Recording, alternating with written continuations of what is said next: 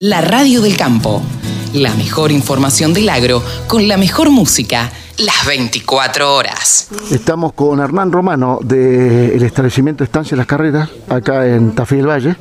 Este, y bueno, queremos que nos cuente un poco sobre todo lo que es la producción de quesos en el establecimiento. Sí, bueno, como les comentaba yo, el tipo de queso que elaboran principalmente es un tipo manchego, receta traída por los jesuitas, pero a diferencia que acá lo hacen con leche de vaca, ¿no? Bueno, actualmente las razas que están utilizando acá son raza Jersey y pardo suizo. Son un tipo de raza que se adaptan mejor a la zona, al clima de acá y por el buen tenor graso que tiene para, para elaborar los quesos. ¿Qué cantidad de animales tienen en este momento el establecimiento? Bueno, actualmente en Ordeñe un plantel de 180 vacas, está un promedio, como les comentaba, entre 18 y 20 litros así por día, ¿no? Son las mismas que ordeñan a la mañana y a la tarde. El procedimiento es el, clásico procedimiento de, separar a la, madre del ternero, se lo manda a guachera y, se sigue este, ordeñando el animal durante cuánto tiempo. Claro, sí, el destete ya es bien precoz, 3, 4 días está destetando y de ahí la vaca sigue produciendo leche por un promedio de 8 meses más. Bueno, el ternero es alimentado con la misma leche que se las ordeña a las vacas, pero en forma racionalizada. O sea que le dan 2 litros a la mañana y 2 litros a la tarde y suplementando con un alimento balanceado.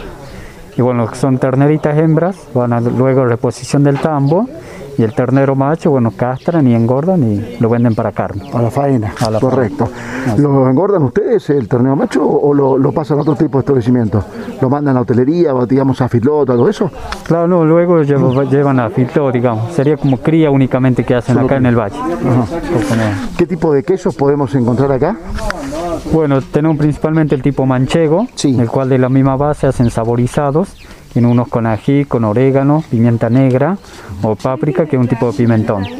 También tenemos el queso que le llamamos el criollo, que es un queso fresco, que va sin maduración.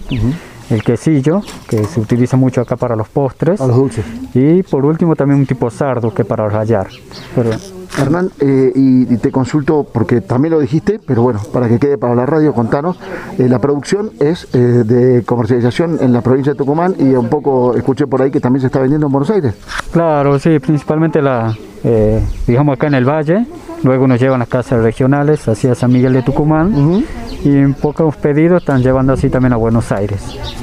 Estaría bueno poder conseguir el contacto para pasarlo a los que escuchan la radio allá en Buenos Aires para que puedan probar los quesos ¿no? y, promocionarlo un poco.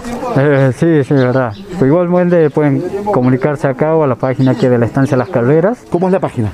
info arroba estancialascalderas.com. Ajá. Ahí, es el mail y ahí ustedes le mandan toda la información.